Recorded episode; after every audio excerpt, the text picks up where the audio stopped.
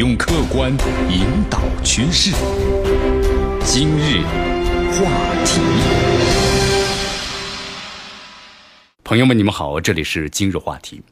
这贸易战呢，最好是不打，因为两败俱伤。但如果真打的话呀，中国会赢，这是很多人可能想不到的。特朗普自己呢，也可能没想到。特朗普估计啊，美国精英也是一样，都认为在贸易问题上，基本事实那是对美国有利的。在去年中美之间是有五千三百亿美元的货物的贸易，按照他们的说法，美国只卖给中国的一千五百亿美元的货物，觉得他们是亏大了。总是说呢，中国多赚了美国三千七百六十多亿的美元，所以觉得打贸易战呢，中国损失会更大一些。但事实情况不是这样，他们自己把自己欺骗了。实际情况是，美国直接卖给中国一千五百亿美元的货物，但是通过呀咱们中国台港澳等地区，这美国呢也转口贸易的形式间接卖给中国的还有一千亿美元的货物。那么这部分呢，特朗普没有算进去，而咱们中国呀，通过像咱们中国的台港澳等地区卖给美国的货物，那是美国算进去了，采取的是双重的标准。这理由呢还很正式啊，原产地的原则。只不过原产地啊，在中国的商品它都算进去了，但是经过中国台港澳等地区卖出去的商品，他把这些地方啊只看成是中转站，而原产地啊在美国的商品，他就把中国的台港澳等地区呢看成是赚差价的中间商，再卖给谁他就不管了，所以这个账啊一算，美国就给自己呢少算了一千亿美元。去年中美的商品贸易，中国呢卖给美国五千三百亿美元的商品，这确实没错。但是美国卖给中国其实是两千五百亿的商品。然后这贸易啊，不光是商品贸易，还有呢服务贸易。这中美去年的服务贸易总额是一千一百八十二亿美元，但是在服务贸易中，美国是五百四十七美元的顺差。什么概念？就是通过服务贸易，美国去年赚的钱基本上接近九百亿美元。所以商品贸易。那边两千五百亿，服务贸易这边的九百亿。事实上啊，美国去年通过贸易在中国赚的钱那是三千四百亿美元。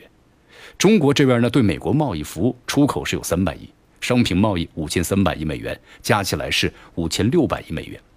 所以中美的贸易逆差，真正的差距应该是五千六百亿和三千四百亿的差值，也就是两千二百亿，并不是特朗普所讲的三千七百六十亿美元。中国不否认这个逆差。但是还有一个问题，中国对美国出口的商品啊，多属于是加工贸易，就商品的很多是外国公司的。外国公司当中，一半呢多是美国公司。举个例子，比如像 iPhone，在深圳呢和郑州两个基地生产，生产完之后呢返销美国，这都算是中国出口。其实生产加工啊，iPhone 只能让中国的企业呢赚一点点钱，但是呢都算在了中国名下。所以结论就是双方的贸易利益是一样的。这个账呢是杀敌一千自损一千，不是杀敌一千自损八百呀。然后特朗普呢先是恐吓中国，要征五百亿美元的商品的税，然后呢是征一千亿美元商品的税，之后呢开始制裁中兴了。这制裁中兴啊，相当于是战场上的警告性打击，就是告诉你呢，你有弱点，我要全面出击，你就要完蛋了。希望你能够知难而退。打击中兴啊，就是美国向中国发出了警告。除了征税这样的传统贸易战，美国还有个崭新的领域，那就是用高端的芯片来卡中国的脖子。但是呢，特朗普后来可能算清楚了，这招啊不敢打了。为什么呀？美国的高端芯片确实是全世界最棒的，中端的芯片有韩国三星和中国的台湾企业，那么高端是荷兰和日本有一点，美国的高端呢占了百分之九十。问题是这个高端的芯片呢，成本是很高的，所以你必须高价卖出去。美国芯片公司卖给中国的芯片，这起步价的净利润就是百分之九十。有经济常识的都知道，这净利润百分之九十，这毛利润就要奔着百分之两百去了。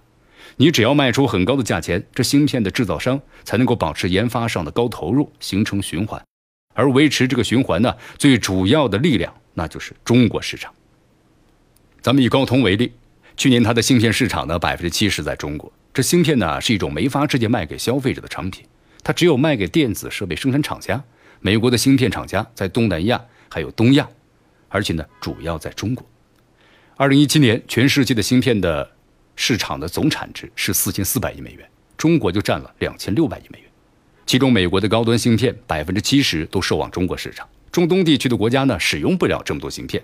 你指望非洲、中亚、南亚、南太平洋、拉美，那都是不现实的。欧洲有自己的高端芯片，日本也有自己的。所以说，美国的高端芯片的市场啊，它全在东亚。而东亚当中呢，你看像韩国，还有中国的台湾、越南，再加上新加坡、印度，这加起来只有百分之三十。也就是说，这百分之七十啊，那都是咱们中国市场消化。所以，如果特朗普真的不把高端芯片卖给中国，那美国的芯片厂家就要大批的倒闭。这芯片的制造商投入越多，百分之七十的市场一放弃，你说是不是要倒闭啊？而且倒闭呢会发生两次啊？为什么这么说呢？因为高端芯片的制造商啊倒闭一次，它会连带华尔街、美国股市是很虚高的。这个虚高呢，主要是靠高科技股呢吹起来的。这传统的股啊吹不起来，所以美国的高端芯片呢，一旦是玩完了，那华尔街也就完蛋了。缺乏高端芯片，其实对中国有影响吗？有影响，无非是产业升级慢一点，一些特别的高精尖的项目呢，暂时搞不了。其实通过各种渠道啊，还是有可能有一些高端芯片的流入国内的。所以说，关键项目也是不受影响，一般的项目会受一点影响。那咱们就先用终端的芯片凑合着吧。然后中国正好借这个机会发展高端。中兴事件以后啊，咱们中国的官方内部精神就是用两弹一星的精神，五年之内解决。你要说五年慢了一点，但五年后肯定可以解决，这是挺好的结局。在美国，一批高科技的企业一旦倒台，华尔街崩盘了，它的损失更大了。所以这招美国不会再用了，然后美国就没招了。但中国呢，还有三张牌可以和美国打啊，两张小王，一张大王。这小王是什么呢？第一章就是禁止对美国出口稀土，所有的芯片呢都是需要有色金属，有色金属的原料那就是稀土。中国的稀土产量占世界百分之九十五，那是垄断性的。而且中国的稀土啊，工业质量很好，其他国家呢也有稀土，但是开采工业不如中国，产量低、质量差、环境污染比中国还严重，所以就被中国击垮了。中国如果禁止稀土向美国出口，美国很多东西是造不出来的。还会迫使美国呢开采自己的稀土，但这不是马上就见效，需求量啊太大了。这开采量啊满足需求呢好几年时间，中间肯定有一个空档期。等到美国的稀土能够供应全面恢复的时候，那中国的高端芯片也研制出来了，可能都可以向外出口了。美国国债啊是另外一张小王牌，中国持有两万亿美元的国债，得个机会在美国国债上做文章，那就不得了了。举个例子吧，比如说零八年的金融危机的时候，美国国债呢三个月卖不动，中国政府当时逆风而上，稳定了信心，美国活过来了。那个时候中国要落井下石，美国就惨了。那么大王这个牌是什么呢？大王牌是美国公司在中国的市场。美国在中国的公司啊进来的很早，改革开放的时候就来了，除了赚钱呢，占领了很多市场。去年美国公司在中国市场赚的钱呢是三千八百多亿美元，比中国对中国的贸易还要赚得多。中国公司啊，在美国市场呢只有两百多亿美元，所以差得非常远。如果中国提出市场均等，我没有在你那儿卖那么多，你也别在我这卖那么多了。比如说通用别克，去年在中国的销售额呢四百二十亿美元，在美国本土呢才三百九十亿美元。中国市场的销售额超过本土了。如果一旦是限制通用在中国的市场，那么它最大的市场通用的股票叫跌惨。再比如。苹果公司去年在中国的销售额呢是四百六十亿美元，世界第二，仅次于是美国本土，让苹果的市值成为全球第一。但中国完全可以下手把美国苹果的市场彻底打掉。比如说，现在其他国家手机呢，在美国卖必须装 GPS，那么中国就要求苹果手机必须装北斗，不装就不让你卖，很简单吧？这三张王牌呢，一点也不夸张。美国现在啊就是傲慢，又焦虑又傲慢，这需要呢美国人的配合。特别是现在美国气势汹汹的民族主义情绪，那么上来之后呢，会在中国很有利的。美国企业如果失掉中国市场，那么中国方面呢，受损失的主要就是中国的买办和代理人之类，而不是普通的工人。中国十四亿人，如果十二亿人火大了，剩下两亿人也没问题，相关的政策很顺利就推行了。然后中国的政府可以另外想办法，比如说，如果把保洁打掉了，中国传统的风华之类的企业肯定会顶上来。处理那些倒掉的美国企业，它也很简单，它贬值了。国内企业一并购，完了，并购之后继续生产，人员之类继续保留，处理起来难吗？不难。中国可能会在一些产业上呢更开放一些，比如说保险的、金融啊、医疗等行业，汽车业再降点关税。那么电商呢，给美国企业一点点的市场份额。这电影市场也可能会再放开一些。中国在尊重知识产权方面也在多做一点工作嘛。咱们中国呢也做过承诺，这方面我们估计动作可能会大一些，把知识产权呢保护再做得好一点，还有继续呢变好的余地。这个呢其实很正常。中国呀尽量要把自己的行为呢合理化，所以尽量的要往全球化、自由贸易、多边志愿靠，把美国呢往反全球化、保护主义和单边主义上靠。所以现在美国人特别注意。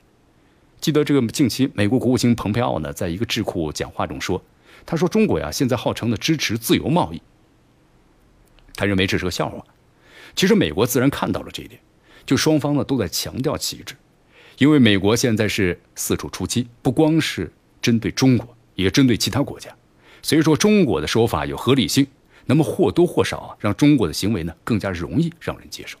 但是应该这么说吧，效果有多少，别太指望啊。比如中国和这个欧洲联手。”这欧洲呢，跟美国的矛盾呢，属于家里人吵架；中国呢，还是属于外人，就好像是欧美呢是姐妹俩、兄弟俩，打个架太正常了，但不影响他们的血缘关系。再吵啊，他们是一家。咱们中国呢，毕竟是外人，所以说别指望呢中欧联手啊。咱们中国打贸易战就要靠自己，欧洲呢不落井下石就挺好的了。但是咱们中国呢提出这个说法是对的，就是说我们要把自己的行为呢和比较普遍的被国际接受的观念结合起来。这是聪明的做法，只要效果呢不太期待，能够让其他人呢不太好反驳，不跟着美国一起，这效果就非常好了。用常识解读新闻，用客观引导趋势。今日话。